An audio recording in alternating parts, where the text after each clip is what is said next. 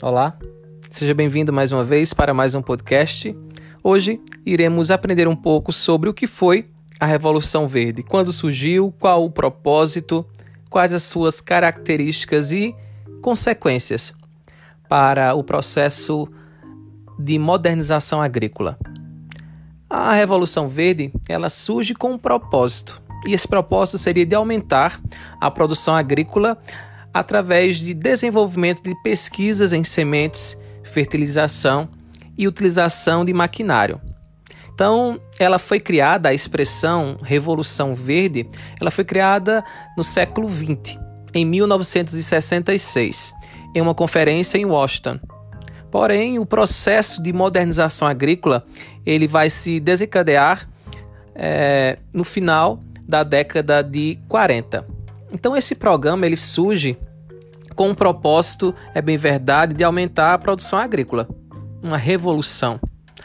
Através aí do desenvolvimento de pesquisas em sementes, fertilização do solo e, consequentemente, a utilização de máquinas no campo que aumentassem a produtividade.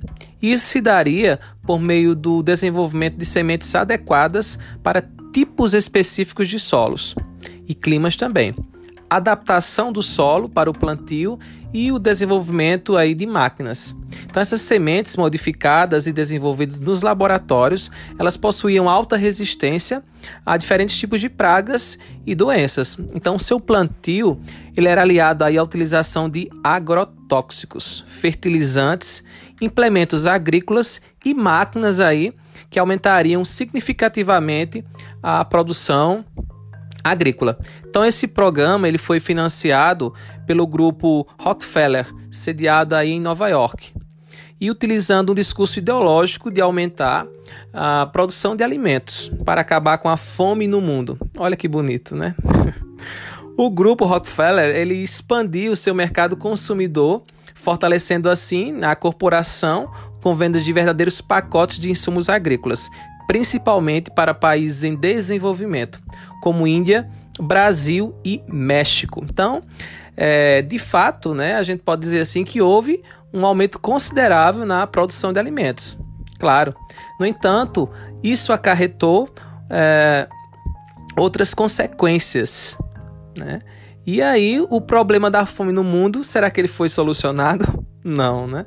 Pois a produção dos alimentos nos países em desenvolvimento é destinada é, principalmente a países ricos industrializados, como os Estados Unidos, Japão, é, países da Europa. Então, esse processo de modernização no campo ele alterou a estrutura agrária onde os pequenos produtores que não conseguiram se adaptar a essas novas técnicas de produção, eles não atingiram, claro, é, essa produtividade, né? a produtividade suficiente para se manter na atividade. E aí, consequentemente, muitos se endividaram, né? devido a empréstimos bancários solicitados aí para a compra, né, a mecanização dessas atividades agrícolas, tendo aí como única forma de pagamento da dívida a venda por conseguinte, dá propriedade para outros produtores. Então, essa revolução verde, né, ela proporcionou tecnologias que atingem maior eficiência na produção agrícola. Entretanto, vários problemas sociais não foram solucionados, como é o caso aí da fome mundial, além, claro, da expulsão do pequeno produtor de sua propriedade. E além disso, a questão do uso né, desses, desses insumos ag agrícolas, desses agrotóxicos que também trazem é, inúmeros malefícios para a saúde da população, que já entramos aí em outra questão. Mas isso por, por hoje é só. Esse foi um breve resumo do que foi a Revolução Verde, né, que foi criada em 1966, em uma conferência de Washington, né, a expressão, no caso aí, né, com o objetivo aí de aumentar essa produção agrícola e várias características marcaram essa revolução verde. Então, por hoje é só. É, um forte abraço e até o nosso próximo encontro com mais um podcast. Eu espero você. Até lá!